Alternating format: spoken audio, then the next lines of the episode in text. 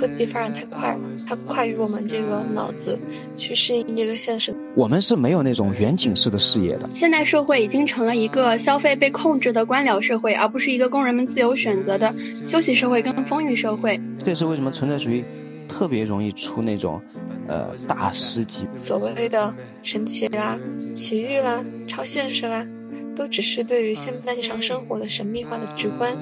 是非理性化的伪装。在这种强大的分工之下，你反而被孤立了。我自己觉得，呃，二十世纪我读的那些小说啊，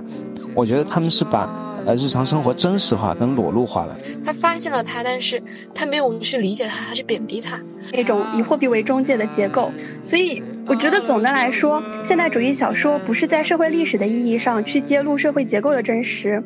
而是在日常生活作为一种总体的社会关系上去展示这个生活的真实。日常生活批判呢，它其实等于一种日常生活拯救。日常生活批判的目的不是创造一种全新的生活取而代之，而是重新安排日常生活。日常生活中的神秘性和它的真实性，并不是水和油的关系，而是酒和水的关系。所以我们就常常被蒙蔽。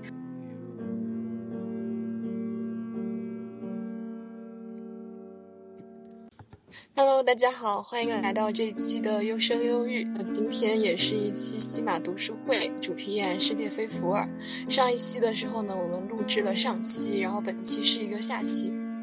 介绍一下我们录制的一个结构。上期开始，先是做了一个存在主义的马克思主义和列菲伏尔的一个简单的介绍，比较细致的讨论了存在主义的马克思主义，还有讨论了列菲伏尔，以及讨论了他一九三八年出版的一本书《辩证唯物主义》。然后在最后的时候，我们是讨论了一九四六年出版的书《日常生活批判》。我们接下一期的主题呢，就是继续讨论这本一九四六年的日常生活批判，我，还有他一九七三年的资本主义的幸存。哦，十五，对于存在主义的马克思主义和列菲伏尔，要不要做一个回顾和补充？哦，因为我上次没参与，我就做一个我自己补充。我觉得存在主义、马克思主义之所以迷人，我觉得原因还是很好找的。就一个是，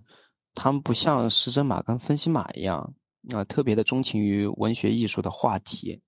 但是另外一个呢，他们的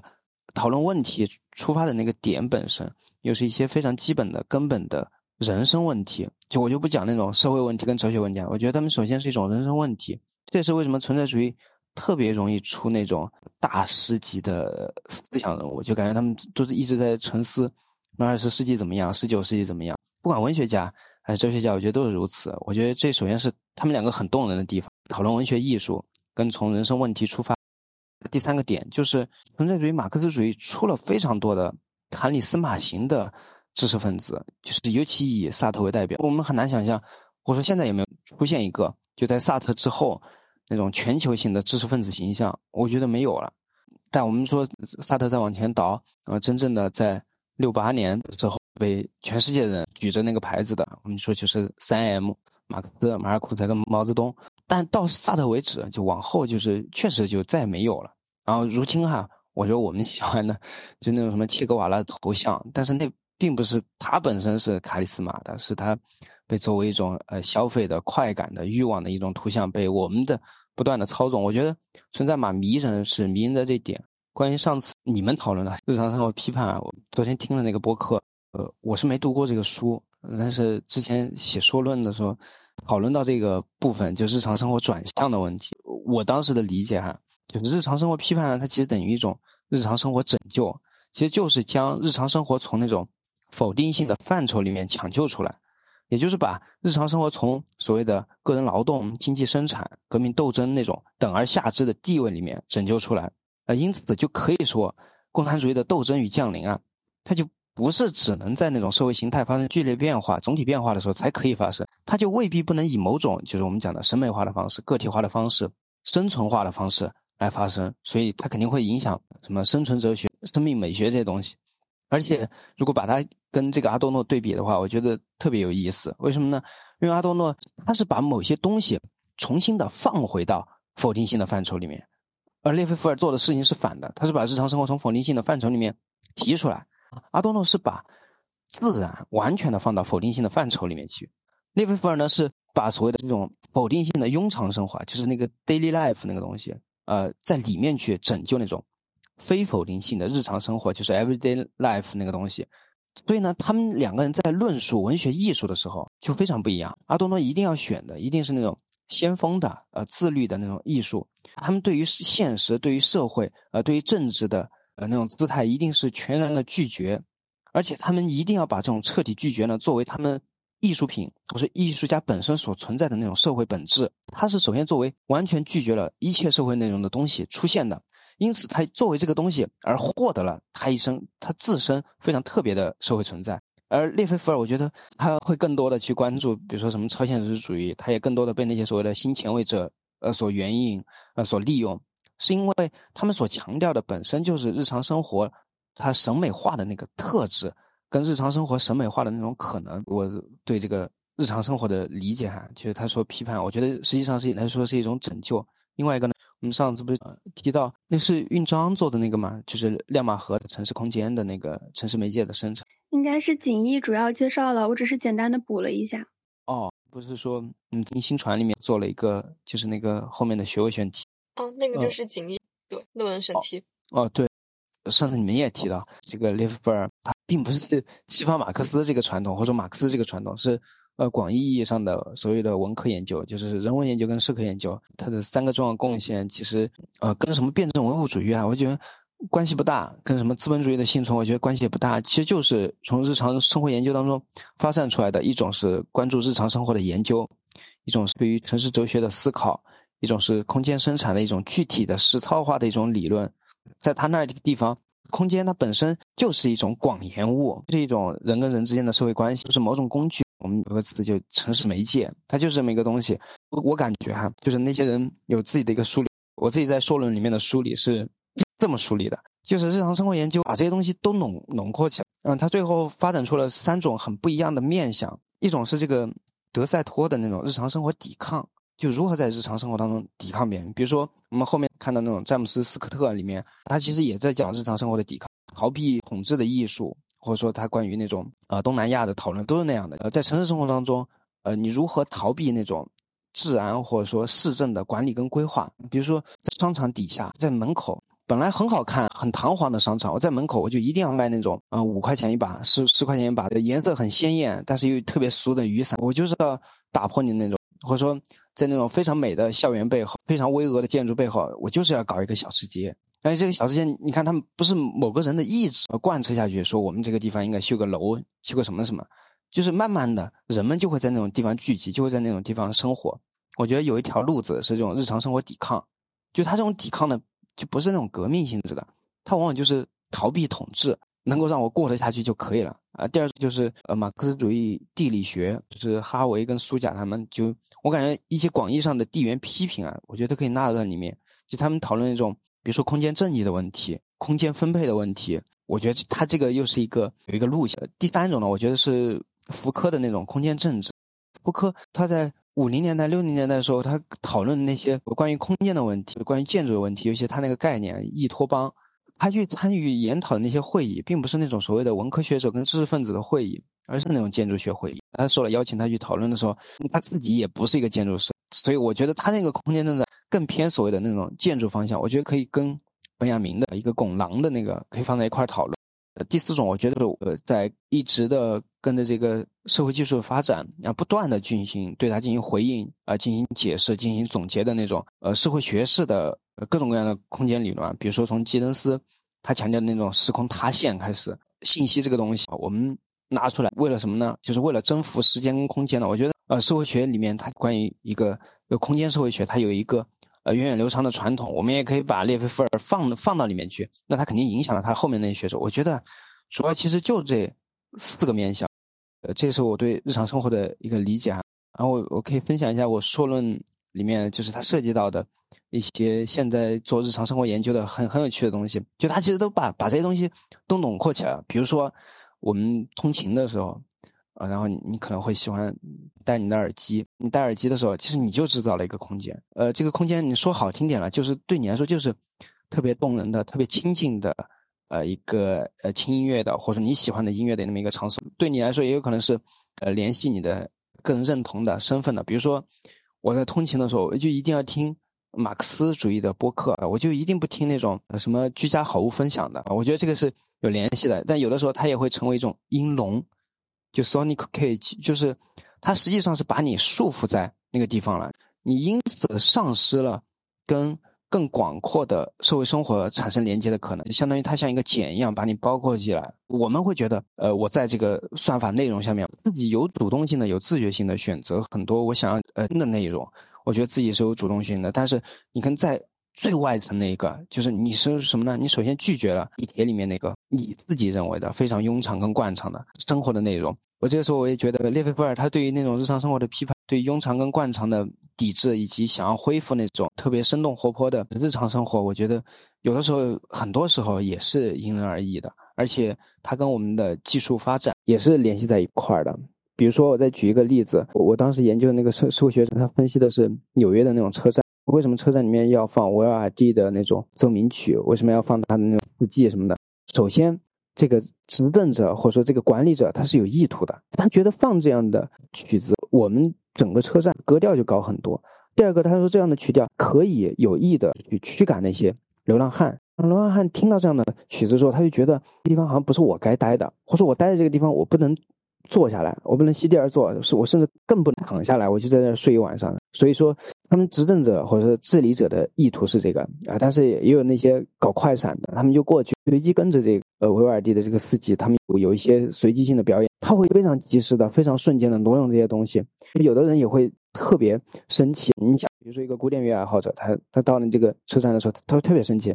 他怎么能用这种设备放 VRD 呢？完全就是糟蹋了呃音乐，糟蹋了艺术啊！但是有的人他进去之后，他就戴耳机了。他戴这个耳机呢，这个耳机里面未必也放什么音乐，完全就是一个降噪、一个隔音的效果。就他完全拒绝你的这些东西。我觉得空间生产或者说。呃，列菲弗尔他只是提供了第一步的东西，往后这个空间里面的正义的问题，比如说用一种音乐的方式、审美的方式来驱赶流浪汉，这个事儿您究竟正不正义？即使你不知情，你应不应该放这样的音乐？我觉得，呃，这里面有呃正义的问题、呃公平的问题，我们说具体的啊，探讨审美可能的问题，以及之前那个冷西埃所讲，你这种感性切割能不能提供可能的问题？我觉得一切的问题都可以在一种具体的日常生活当中得到解答。我觉得八九十年代以来，呃，列菲弗尔越来越重要。在他作为一个存在主义大师，完全被这种结构主义压压过之后，后来是其他学科，或者说一些广义上的所有做文科研究的人，他们突然把这个东西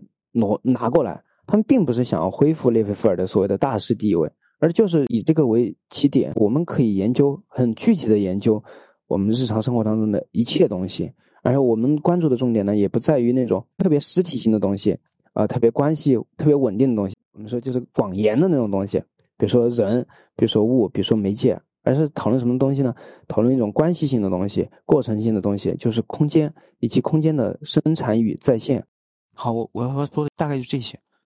我简单回应一下，你刚刚在听的时候有联想到在翻阅日常生活批判的序言的时候，看到菲菲弗尔认为批判日常生活的理由。有以下的三点：首先是因为日常生活长久以来为思想史、哲学史被遗忘了；还有就是日常生活为整个消费体制所控制；再来就是为大的国家意识形态机器和技术被制造。这样的理由使得我们需要去批判日常生活，需要去破除日常生活的神秘性，认识日常生活的真实。呃，日常生活也只有在它本身之中才能够被发现。刚刚因为有提到城市生产，我想到我上次有讲到列菲弗尔提倡我们要主主动创造一些差异化的空间，我就联想到了之前做被试奴的时候，就罗马社会当中有一个社会阶级叫做被释放的奴隶，它有一个很著名的历史遗迹，就是面包师夫妇的坟墓。他们的那个墓碑，他建了一个很漂亮的四方的立在地面上的一个碑，还有那种雕刻。那个坟墓，它就放在罗马城的东大门的内侧，就他们建成的时候没有把这个小小的私人的墓碑给彻底铲除，而是把它保留了下来。我就是想回想一下，用列菲伏尔的眼光看，它可能也是一点可以作为差异化的空间，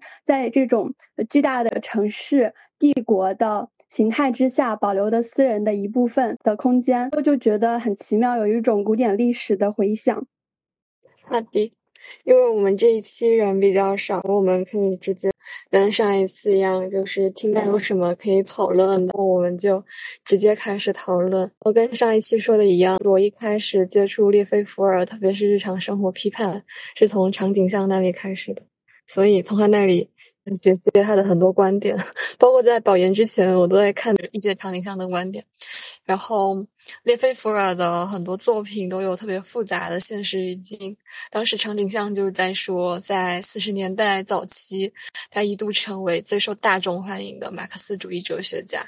然后因为他早期的这个影响力，所以法共党内一直把他视作是。共产主义哲学家里面唯一能够阻止萨特的影响的哲学家，但是因为教条主义，就是日丹诺夫的教条主义，让他在党内的处境变得越来越困难。我当时场景像是他好像写了一些文章，我就根据他的文章做了一些笔记。四九年的时候，他因为呃自己过分强调和依靠黑格尔跟青年马克思的思想。来解释马克思，太强调这个马克思的哲学家特性，所以向党内做检讨。他也是法共里面第一批做自己的思想检讨的知识分子。到五十年代末的时候，他彻底脱离法共，但是不得不在很多的作品里面接受法共的一些意见，就包括了日常生活批判的第二卷。所以这种特别的环境会让他。在很长时间里面去通过文学批评绕掉这个社会研究的禁区，然后场景像就说这就是为什么我们会日常生活批判里面第一卷看到一个非常复杂的文学讨论。它第一卷也就是这个三卷本的导论的部分嘛，是一个很意志性的文本。它有两个部分，第一卷是一九四五年的时候写的。四七年的时候，在那个加塞特出版社出版了。五八年再版，再版的时候有一篇特别特别长的序言，它跟正文一样长，序文占一百多页，正文占一百多页。当时我第一次接触第一卷的时候，场景像就是说，可以把它看作是列菲伏尔在抵抗法西斯运动时期，我流亡到法国南部，呃，是一个山区比利牛斯，然后做了一个。农村社会学的调查，而且他被战争打断了马克思辩证法研究，也就是这两个东西相结合，有了这个产物。后续的第二版的导言是他离开法共前后，对于法共时期的一些日常的生活有一种反思。两个卷本之间的历程，恰恰是列菲伏尔从非常风光到自我检讨，到最后脱离法共的过程。因为这种意志，当时场景像写的那个算是一个梳理吧。他参考的是刘怀玉的研究。我前阵子那个国外马年会也看到刘怀玉老师，在整本书里面抽出了五条线索，好几个问题，也就是为什么二十世纪的现代主义文学首先发现了日常生活，但是却不能理解日常生活，并且将它神秘化。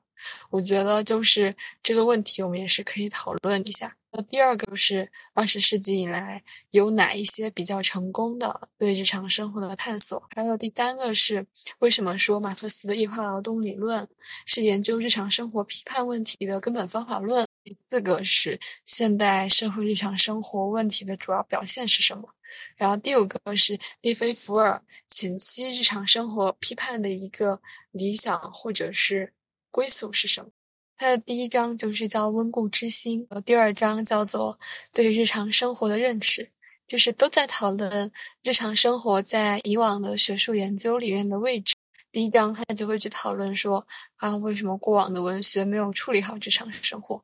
第二章就是说，那我当代的学者里面有哪些处理比较成功？在那个日常生活批判的第一卷正文开头，他没有直接就去讨论马克思主义的日常生活批判理论，他是先到那个十九世纪末到二十世纪初的这个现代主义文学的日常生活批判里面开始做反省。我们这里文学院的朋友，师傅要不要给我们介绍一下现代主义文学，还有它的落败？也许你联系到一些什么的文学的话，你就可以直接打断我。他的看法就是，现代文学率先接近，然后发现了日常生活世界，但这个接近它不是理解，它是贬低，它不是一种批判，它是一个陷入神秘化、抽象化的直观。你要么就在逃避日常生活，你要么就在默认日常生活，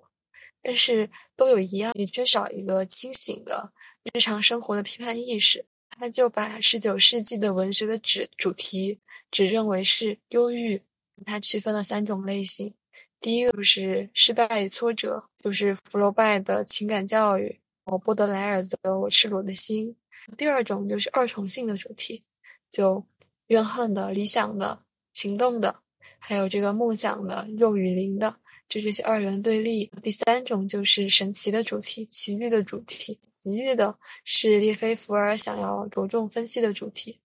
他就觉得说，现代主义文学运动里面，超现实主义是一支非常强劲的批判日常生活的思想流派。他就在讲这个奇遇，突出这个奇遇。但是他对这个超现实主义的批评，就是说，你想要去。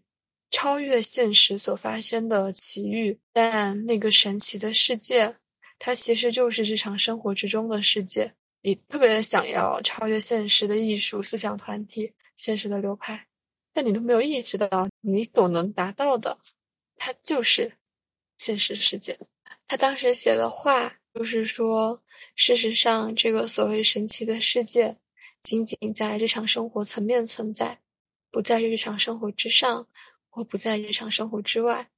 如在魔术、神话或超自然的情况一样，日常生活层面的所有事物都是真实的、当下的和可能的神奇，应该从日常生活内部走出来，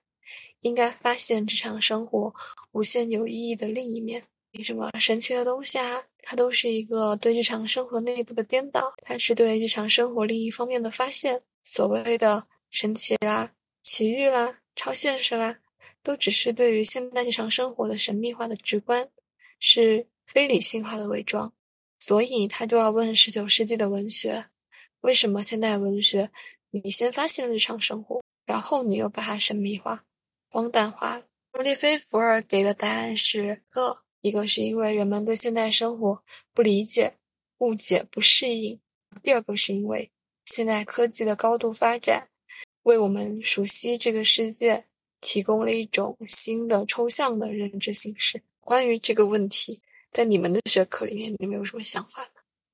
我想理一下，就是说，从现代主义产生，但没有认识到日常生活的神秘性，是这个问题是吗？哦，就是说，现代文学，现代文学它先发现了日常生活，但它为什么要去把它神秘化、荒诞化？他发现了它，但是他没有去理解它，他去贬低它，他去。陷入一种神秘化的抽象直观，他为什么没有这种清醒的意识？列菲伏尔他就说，人们的大脑他还不能够适应现代生活。我们发展了太多年了，我们的大脑其实是在慢慢进化的，但我们的科技发展太快了，它快于我们的脑子去适应这个现实的能力，所以我们的脑子它没有适应这个高速发展的快节奏的生活环境。现在的思想，你就可以想象，它是一个高压电，它击中了所有人的脑子，所以人的大脑就一直在短路。所以科技进步带给了我们感官没有办法去进入或者接近的现象，比如说什么晶体啊、器官啊、生物机体啊、星云啊、分子啊，就我们没有准备的感觉，反而觉得说科学告诉我们的最真实的事物，它对我们来说看上去它是不真实的，它就是超真实的。但这两点也只是一个表面的原因。他说：“你追求理解日常生活，但是最终远离了它。真正原因只有一点：文学家们他错误的把真正的人的生活方式和资本主义里面的现实的人的生活方式混为一谈，就把后者当做一个日常生活的真实状态。这是一个很有强预设的想法。但是它贯穿了整一本日常生活批判。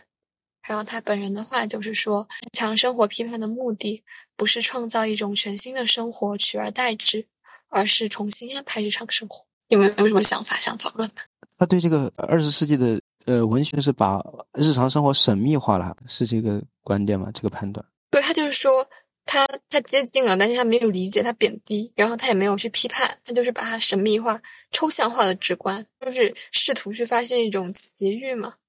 它里面有一句话说：“借助于词汇，现实变成了诗，因此这种魔力在日常生活的现实层面上运行。”然后就说在什么什么里面，两个熟悉的物体就意想不到的并列起来，比如说操作台上的一把呃蝙蝠伞和一台缝纫机，造成了令人惊讶的效果，震撼了你的思维和神经系统，你就从中发现了它依然称作美的东西。他就说，这个神奇，这个奇遇，这个超现实，就是一个异化了的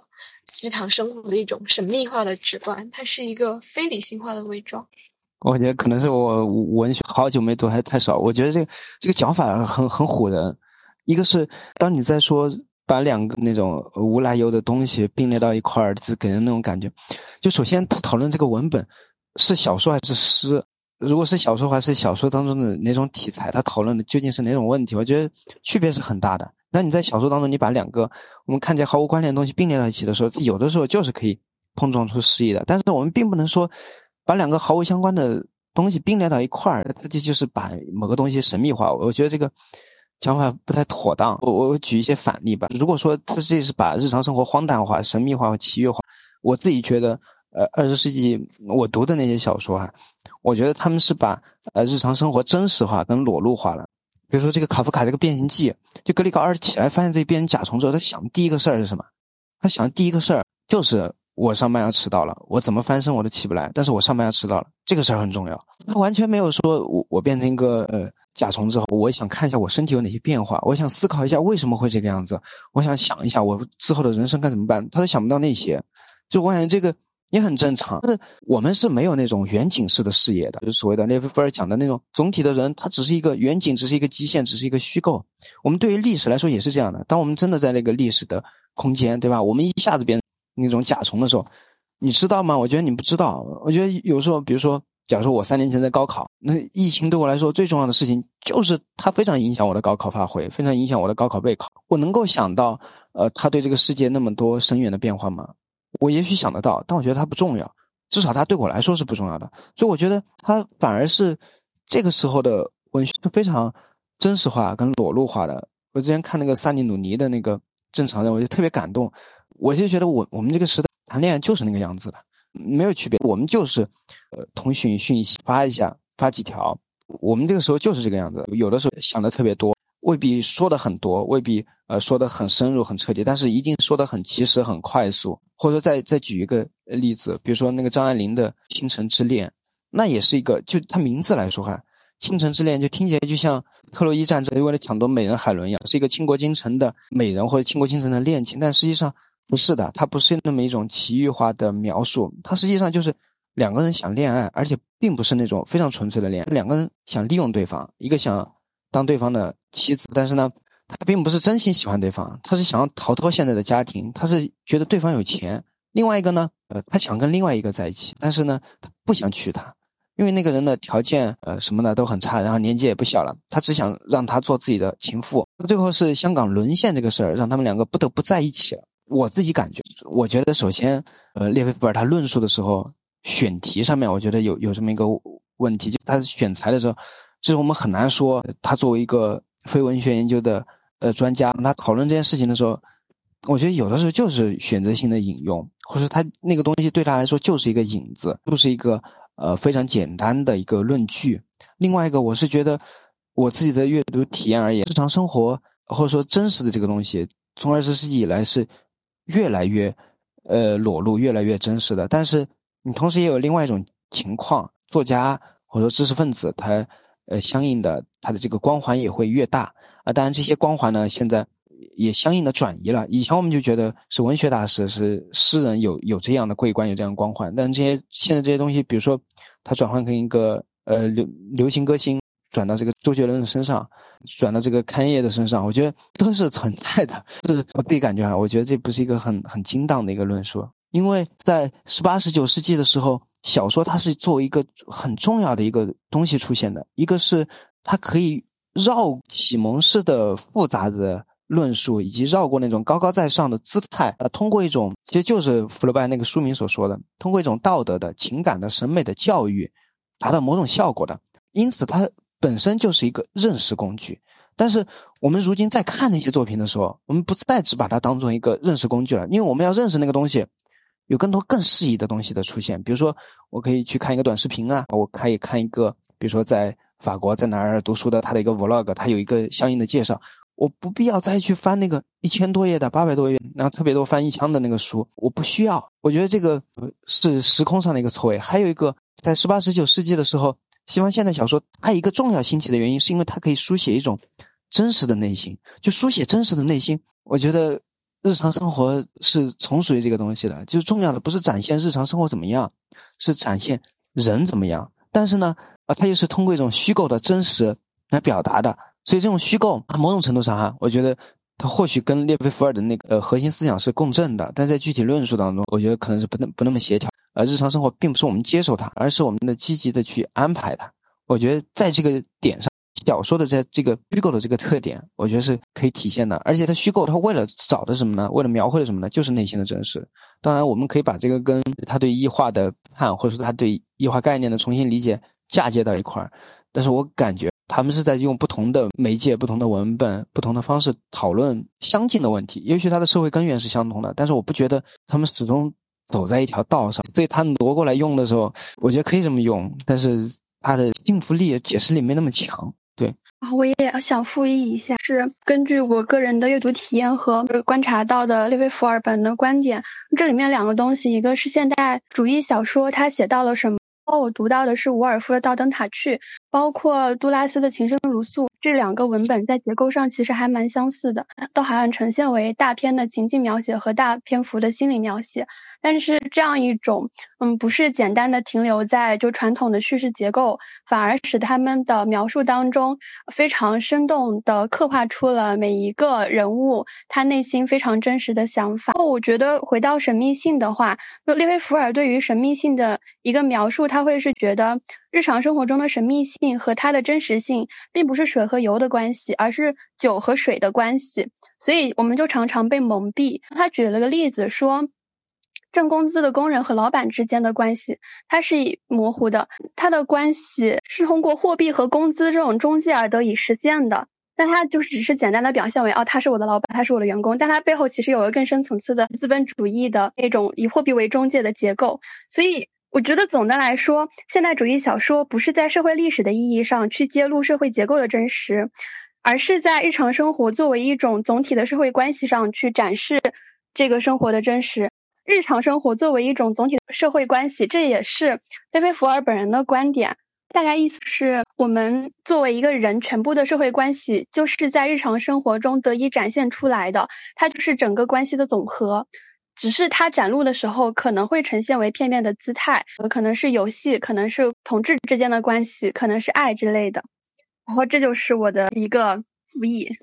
好的。我觉得就是院长讲的这个样子，尤其是讲那个大灯塔去的时候，我觉得在于一点，小说或艺术它的出发点，它是动人的地方，它往往是一种知觉的一种共同感的东西。你不能说这个东西神秘化了，或巫术化，或荒诞化了什么东西，因为它最后它要达到的目的，以及他所做的那种小说式的论述，我觉得它不是那种总结推理式的，它就是一种，他们法国哲学有一个词叫偶因论，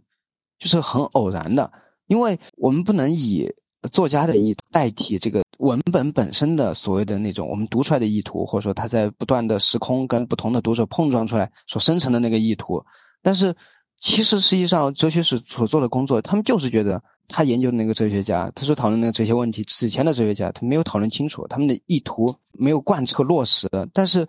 在文学艺术当中，我觉得至少受了那种现代主义教育的人。他都是挺遵循偶因论的，他不太想要说，我在这里面我找到一个完整的、妥帖的一个哲学论述。你看这么去找，或者说你想从这个文学文本里面榨取这么一个论述，或者这么一种思想史价值的，我觉得你要失败，那也是活该，人家本来就不是搞这个的。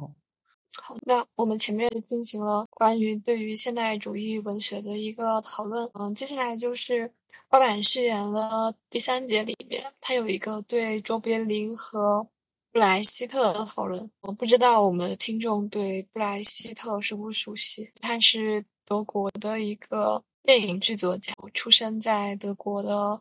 奥格斯堡，当时当过那个慕尼黑话剧院的导演兼艺术顾问。我一直很宣传和鼓动和艺术相结合，一直在探索这个东西。我还提出了史诗戏剧理论和间离效果的表演方法，好吧？这是一个补充。那么就在里面对于卓别林和布莱希特进行了讨论，包括正文的第二章也有一个讨论。对于嗯列菲弗尔来说，卓别林的魔力不在于他的身体。而是跟身体相关的其他某些他物。他说的是身体和物质世界和社会世界的社会性联系。卓别林的戏剧是把人放置在现代世界之中，用一种很天真的表演去揭露人在那种技术世界的统治里面被机械物化的命运现实。我们会发现说，揭示日常生活本质的，恰恰是一些让我们感觉很。陌生、惊讶、发笑的一些反常的、畸形的、意外的、越轨的人物形象，就是列菲福尔写的说，他突然让我们失去了方向。我们面对物体的时候，它不过是告诉我们我们是什么，然后这些物体突然变成了怪物，比如说我们。到达一个旅馆的时候，想办法让咖啡壶运转起来。我们面临一个复杂的问题，它是美学的问题，也是伦理的问题，是资产阶级世界反转形象的问题，就是一个平常现实的形象，包括整体形象，或者说作为一个部分，通过人观念和一些很不同于我们日常生活经历的事物，反映在日常生活现实。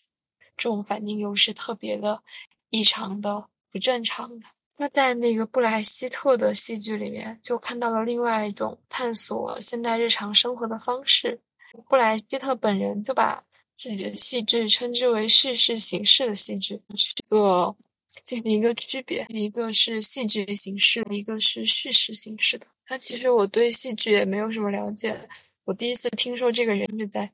场景像的叶飞佛的导论上。有一个对比，就是说，嗯，戏剧形式的戏剧是去保持观众的各种感受，叙事的就是把这种感受变成认识。戏剧是把人当做已知的对象，叙事是把人当做研究的对象。在戏剧里面，人就是不变的；叙事里面，人可变，而且就在变。在戏剧里面，就是紧张的去看这个戏的结局；叙事里面，观众就是很紧张的去看这个戏的进行。我我在戏剧里面，上场戏是为下场戏而存在的；在剧事里面，每一场戏都可以独立存在。在戏剧里面，事件发生过程是直线的；然后在叙事里面，事件发展过程是曲线的。然后在戏剧里面，自然界是不会发生突变；在叙事里面，自然界就是会发生突变的。戏剧里面，它就是展示世界现在的样貌；叙事里面，就是展示一个将来的样样貌。然后戏剧是表现人应当怎么样。叙事是表现人必须怎么样，所以戏剧是强调人的本能思想决定存在，叙事是强调人的动机由社会存在决定思想。这个概括是布莱希特的一个关于革新的文章。简单的就是说，布莱希特觉得说，古典戏剧它要超越日常生活，要利用英雄啊、情境和统一的形式逻辑，文化生活、表演的生活的同时。去过滤掉一些生活的杂质，还有一些比较龌龊的部分。布莱希特的史诗剧就是把自己消融在日常生活之中，停留在日常生活的水平之上，也就是停留在大众的水平之上。所以，就是一种戏剧里面的民主化运动。列菲弗尔的想法就是，从布莱希特的戏剧里面，我们可以发现说，日常生活的一个基本问题是行为动机的含糊性。我们从来不会真正知道我们的行动和动机是从何而来的。这里的含糊性其实就是社会性，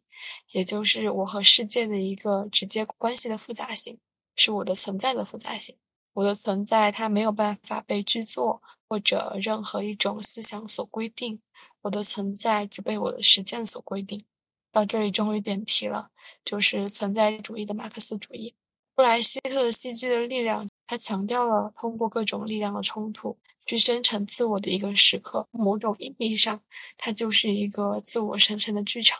关于这个，你们有什么想讨论？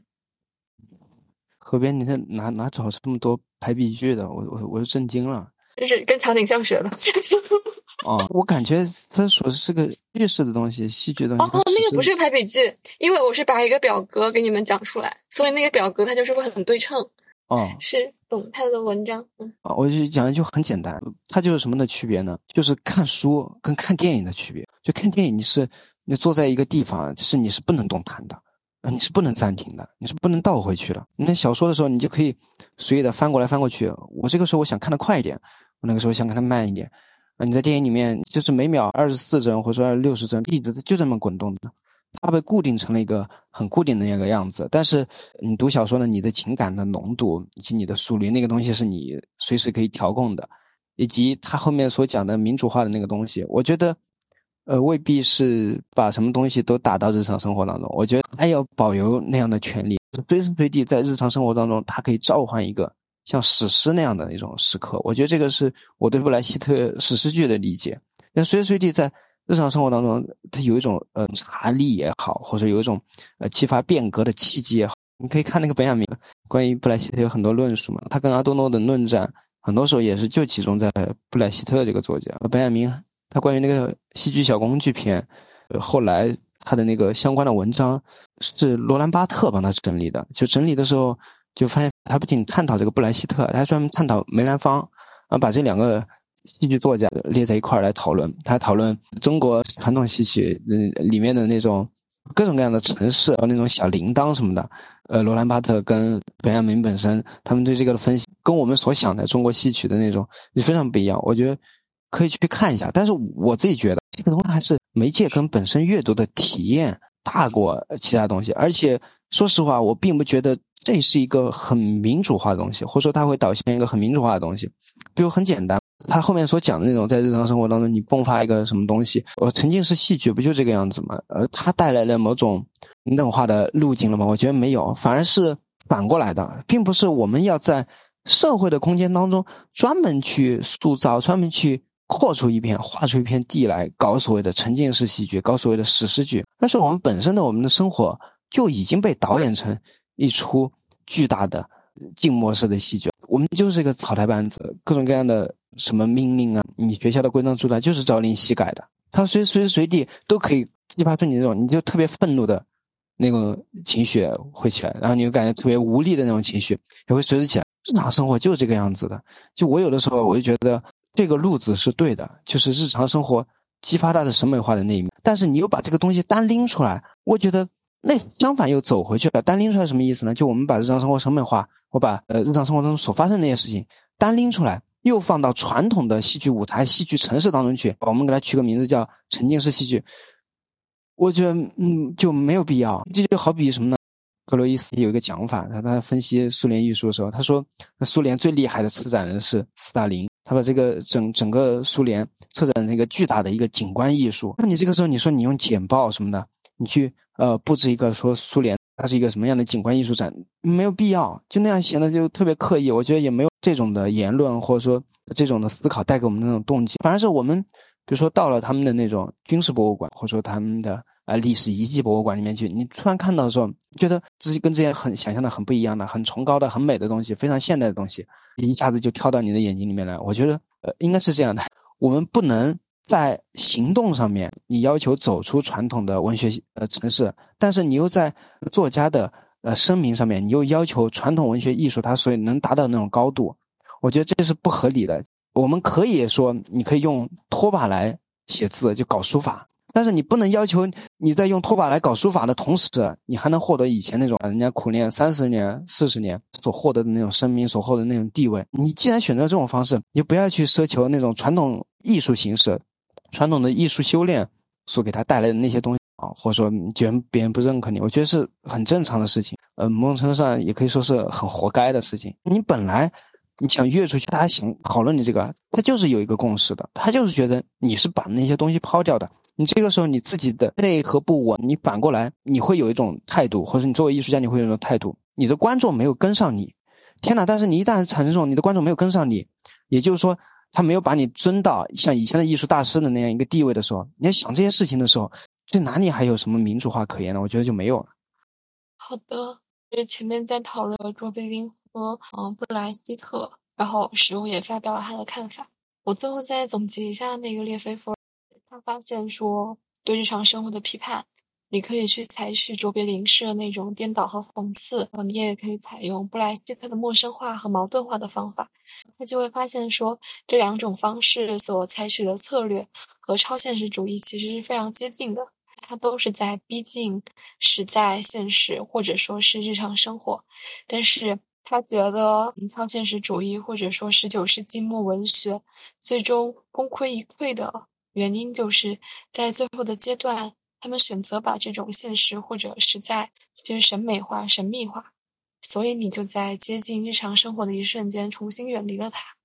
只有卓别林的嘲笑，或者说是布莱希特的直观，他才能够真正的靠近日常。这个是列菲弗尔的一个想法。我关于日常生活批判，你们还有什么想要讨论的吗？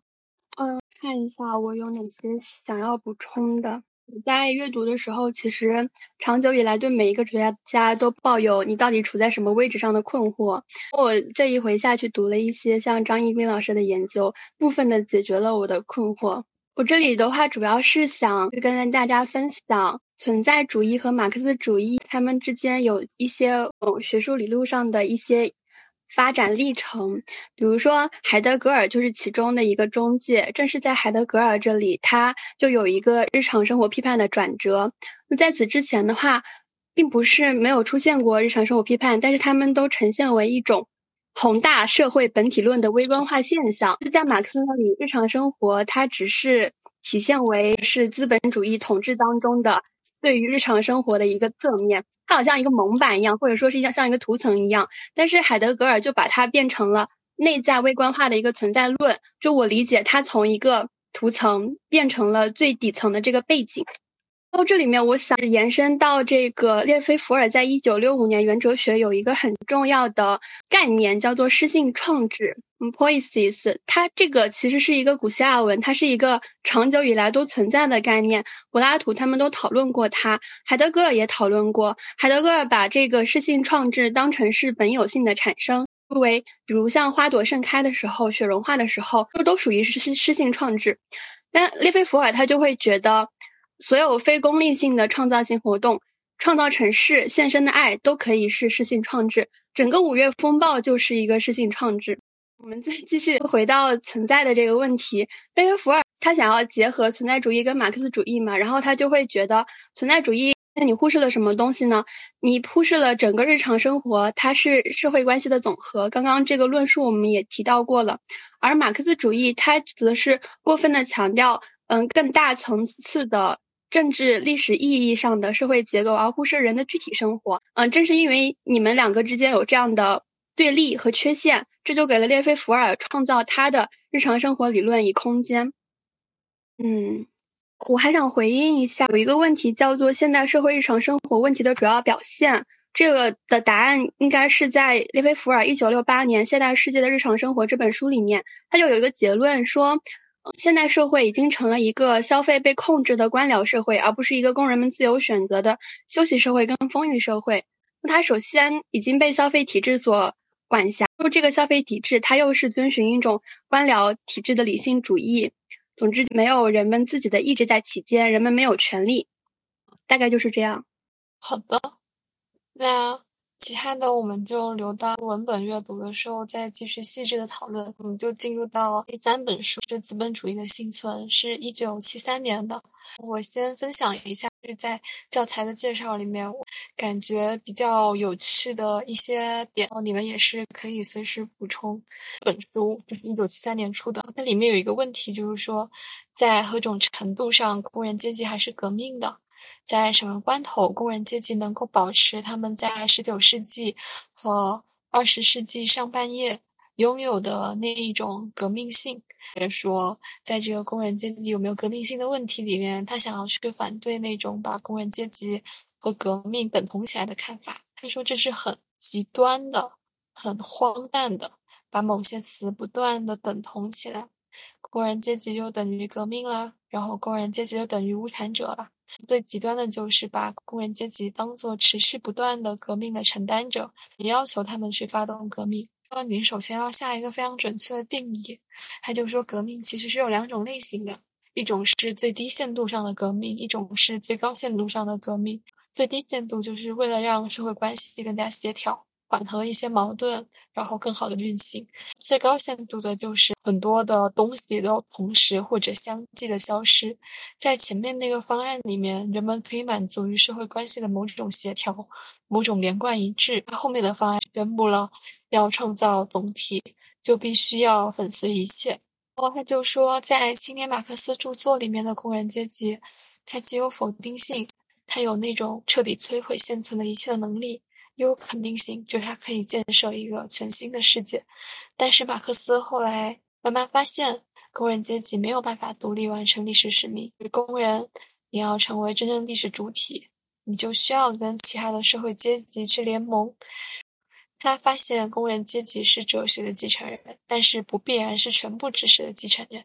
马克思认识到了工人阶级需要学问，知识不是工人阶级所固有的。工人阶级的破坏旧世界和建设新世界的觉悟和能力，不是天生的，也不是自发产生的，它需要教育。在这里就是有对比了，同样是一方面认为工人阶级是受剥削的，从而是革命活动的基础。这个我之前的书还讨论过那个灌输论。而另一方面，他又觉得说，工人阶级作为一个阶级有它的局限性，它没有办法上升为社会的一个总体概念。工人阶级有革命的自发性，但这个自发性它有高潮有低潮，所以是有限度的。工人阶级有接受能力，但是这种接受能力它是很有限的，所以是列宁的基本思想就是政治思想是不可少的。然后工人阶级作为一个阶级来说，它不会是社会的全体。他后面又在说，在现代资本主义社会里面，工人阶级旁边出现了一个广泛的无产阶级化。这个无产阶级化影响了很多人：中产阶级、白领工人、没有进入到这个生产过程的无地的农民、城市外围的一般居民。这种无产阶级化是一个巨大的过程，它包括青年、学问和生产资料并没有联系的知识分子，包括黑人，包括外籍工人。就现实生活中已经广泛的无产阶级化了，理论里面的这个工人阶级集团还是一成不变的，它就形成了一个鲜明的对照。我觉得这个问题到现在也算是一个大家经常讨论的问题吧。比如说所谓的那个中产，就说你很多人已经有房子了，或者说那你就属于是有这种呃生产资料或者是什么样的，就这些人他还属于无产阶级吗？然后，列菲弗尔的观点就是说，新形成的无产阶级完全符合马克思主义和生产资料相分离的阶级的概念，它充满了否定性，在殊死斗争的条件下能够改变一切。这个没有什么想讨论的吗？我不确定你要不要讲那个东西，就是工人阶级只接受最低限度的革命，而非最高限度的革命。因为他们就是处于企业之中，处于这个资产阶级和工人阶级共有的经济合理性之中。然后我对于这个的理解，我觉得可能要推及到整个资本主义的发展，特别是二战后福利国家的建设，也就是社会保障制度的建设。资本主义它是不是在在通过这种手段，一定程度上把工人阶级招安了？而且资本主义国家的工人阶级，它也可以依靠对于更边缘的第三世界的剥削，所以它已经失去了那种。作为社会最底层的那种共通的阶级意识和反抗动力。嗯，好的，我们今天就把资本主义的幸存讨论完吧，反正就只剩下一点了吧。对，就你刚才讲的那个列菲弗尔，他就是在说跟无产阶级不同的这个工人阶级，他对革命抱的态度，他不像无产阶级那样充满了否定性，但是也不是像某些人说的已经被资产阶级化了，他没有因为消费而资产阶级化。他会拥护你这个最低程度上的革命，但是他会反对最高程度上的革命。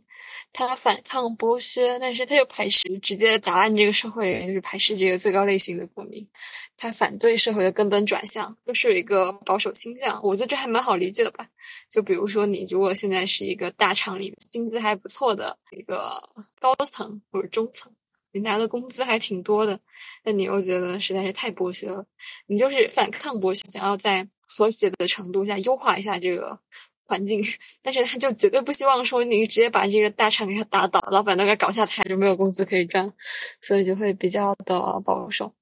在对现代资本主义社会里面经济增长的分析里面，它是贯穿了对经济主义还有为生产利润的一个批判。然后他的观点就是，增长问题和这些问题所包含的定量，它是基本问题，战略目标是无限的增长。那你就说，现代资本主义社会里面经济增长有三个特点：一个是科学变成了增长的工具，我连所谓的社会科学也利用这种增长进行政治控制的手段，我在科学意识形态之间出现了混合；第二个是知识的这种大量应用，它表明了一种无知，对知识的完全机械的应用，它本身是一个愚昧的表现；第三个就是资本主义的这个问题，它是一个积累技术、信息和知识的问题，国家。保护集权化的组织，并让它始于一个决策的中心。这个你有什么想讨论的吗？没有。其实我刚刚想插嘴来着，在谈那个大厂员工的时候，我想到了之前我做过的，我不确定是哈贝马斯还是谁，他有谈到。我们现在的问题不来自于资产阶级无法推倒，而是来自于作为无产阶级或者说别的吧工人什么的这一部分，你们对重建一个社会没有信心。我觉得那些大厂工人的症结就在于此，他觉得破之后不能立，反而会让他损失现在这个得以安身立命的结构。对，就大家其实对于这个生活完全被打破，其实还是会比较恐惧的。为什么让我想起那个？杀死那个石家庄人，不一定是不能立，但是在这个立破和立的过程之中，会有很多的痛苦，可能会有很多的妻离子散、家破人亡或者怎么样。大家不想要经历那个特别剧烈的阵痛，想要比较无痛的、无害化的，给他慢慢的过渡过去。对吧？我通过对那些特点的分析，他就得出结论，说现在资本主义它是一个有机的资本主义。这种资本主义社会的经济发展是建立在国家干预和借用科学技术的基础之上的，也就是依靠外在的因素，所以它的凝聚力仅仅是表面的，它不能重新消除它的矛盾。这个凝聚力是意识形态的。它就是干预，呃，仅仅的束缚于现实，有掩盖现实，不像其他的任何意识形态一样掩盖它的矛盾，我否定在持续深入。他还讲了那个内在的否定因素不断增加的问题，否定的因素不再以中断和危机的形式处于过程的外面，而是在过程的内部，破坏成为生产中所固有的和内在的东西。这个部分你有什么想讨论的吗？比较在意否定性的基础，我看了之后觉得杜丽菲·福尔的眼光很敏锐啊，他直接穿透了现代的这个社会，就是物品的寿命缩短。他这里提到的社会当中内在的否定因素，我我有看到他关于人的存在里面也有类似的，也不是他是马克思个体存在这个命题上面。托尔干觉得劳动分工是人个人化的基础，马克思主义则说，呃，劳动的局部化仅仅为人的个性形成提供了否定性的基础。在今天的社会关系当中，个人受到外部的影响，形成了一种内向的私人的意识。在这种强大的分工之下，你反而被孤立了，哦，你的生活被切割了。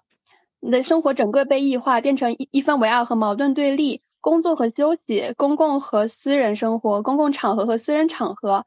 幸运和命运，理想和真实，嗯，整个私人意识就回退到了内心世界，并且越缩回越显得，这都是个人的。啊，我他的妻子，他的儿子，他的钱，那每个人仅仅是作为自己的存在，而没有更多的内容。我觉得这个也很有意思，否定性的基础使得个人在社会之中反而回缩，就是被孤立和分离。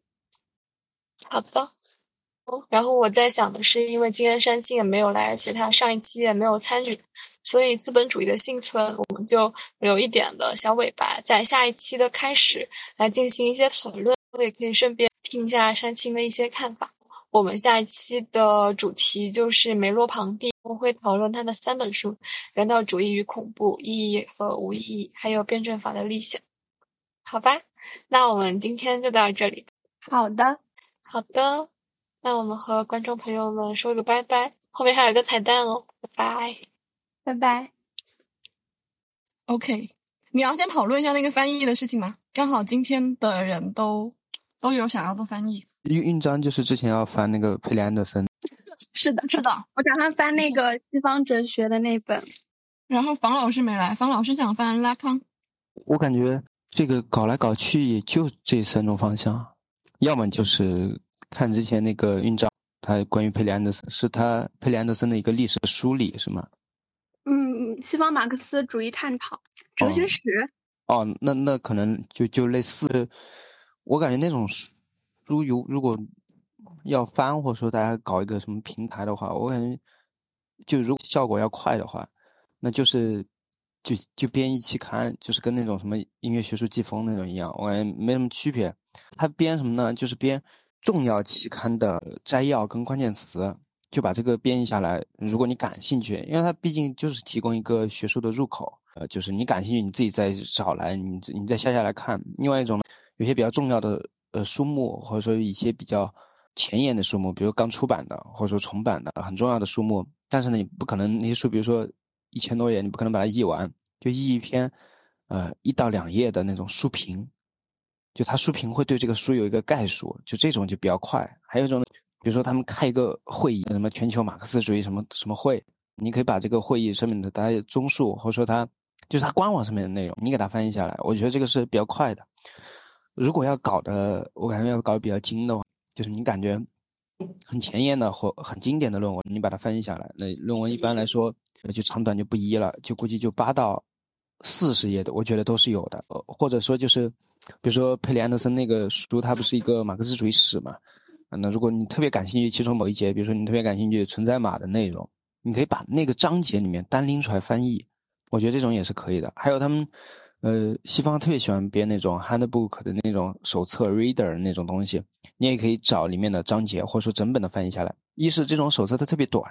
很多时候它就是那种文库本，呃，整个的弄下来，我感觉也就六七万字，或者说你找其中他写的最好的一个部分，比如说前面第一章或者最后的一两章。我觉得这个也是比较快的。还有一种是，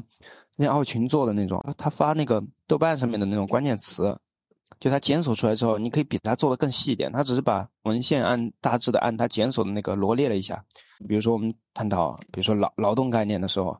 那古古今中外有哪些特别重要的一些文献，我们列出来。啊，他你列出来之后，你其实可以把这些文献的摘要，或者说他有一个啊大致的一个书评，你可能给他附上去。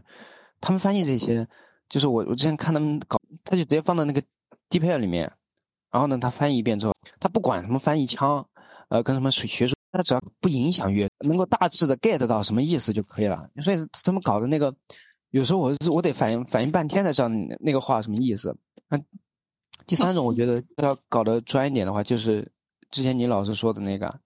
专题的编译。这个专题呢，有些比如说是对人感兴趣的，比如说你对什么朗西埃感兴趣。啊，对什么巴迪欧感兴趣，那你就去翻关于他的文章。有的是对主题感兴趣的，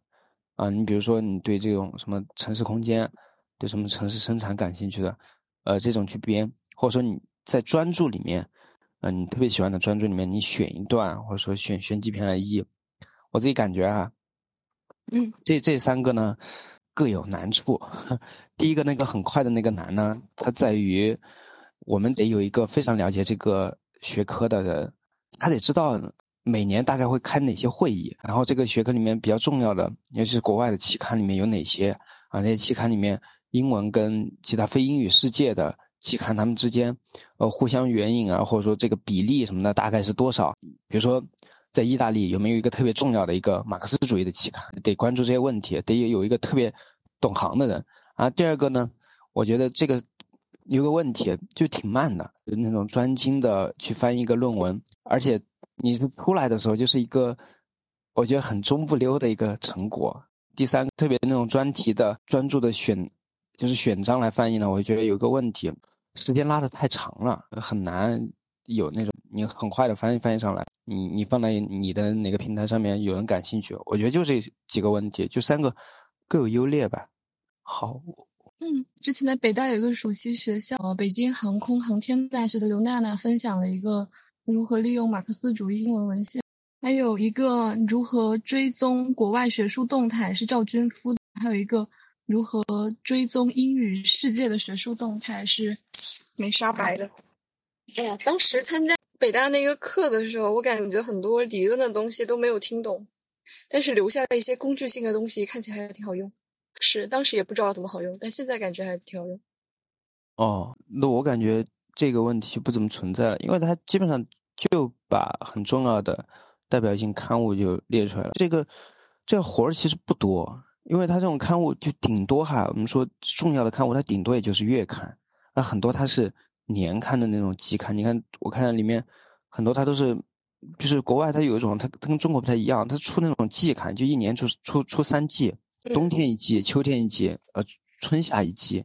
所以其实活儿我觉得其实特别少，这个，而且它这个代表性刊物，如果不把它后面那种泛左翼的列进来，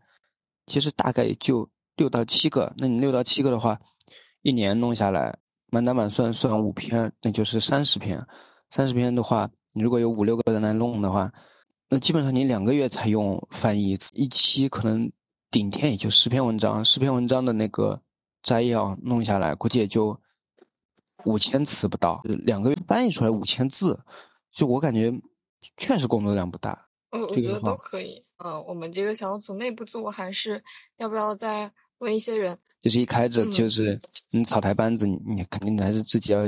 先先先唱两出，我感觉这样。然后我看到这个第三个链接，我感觉它里面其实它讲了很多那种，就斯坦福那个手册，还有牛津、马克思的那种工具书。虽然虽然这个书已经翻译过来了，就我感觉它里面就有很多我们前期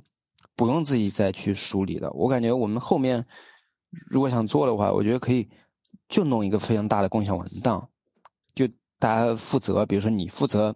那个专题，那我们就单开一个子表格，或者你负责哪个期刊，这个期刊随时有动向的时候，新一期出来的时候，然后你就大概想一下这个任务怎么分配，你怎么安排，然后大概什么时候可以成果可以出来，我觉得都可以。你这个组织就是很有经验的样子。然后我的想法就是，但凡译出来之后，咱一定要有一个大家互相校对的这个腾讯会议的过程。我不是很相信自己的水平。我觉得不用，一这种就很简单。你不确定的，你上传上来的那个文件的文档，就是你中英文部分，或者说你们要翻法法语文档的，你就那个英文部分跟你翻的地方，你特别拿不准的地方，你就标黄，然后就大家就专门去看那个了，就看那一段，就是还是感觉就是翻译还是拿不准的话，就大家后面再再再讨论。嗯，就我感觉校校定很多时候其实没有我们想象的那么。耗费时间，我感觉是，好吧。但我感觉确实可以翻翻这种东西，但是这种课程大纲的 syllabus 这种东西，我感觉你翻过来，很多时候你就是做一个整理的工作。你整理工作估计就是看大家有没有那种很喜欢整理文献的，就你搞一个什么压缩包，把比如说哈佛学这个马克思的什么文件都弄进去。我我是对这个不太感兴趣，但是我是 很很希望看到这样的好心人出现。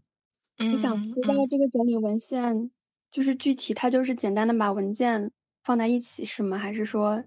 有？对，因为我看到最后一个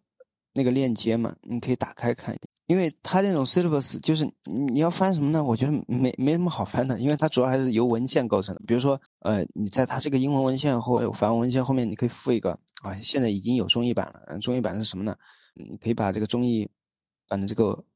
内容啊，请你给它放进去。而且我我觉得哈，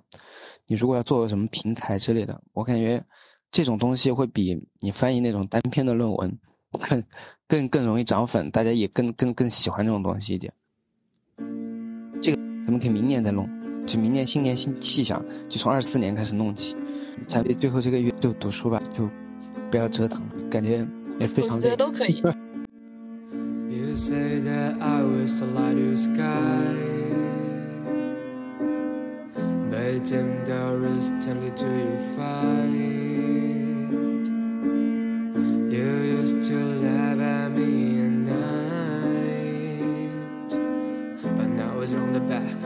recommend feelings inside. I'm thinking about if we try on that moment, that we find it is your choice that never changes. Say all of those words and left you behind? Cause you're the only one that really understands me. You're the only one that really, really understands me. And I'm the only one can tell the difference in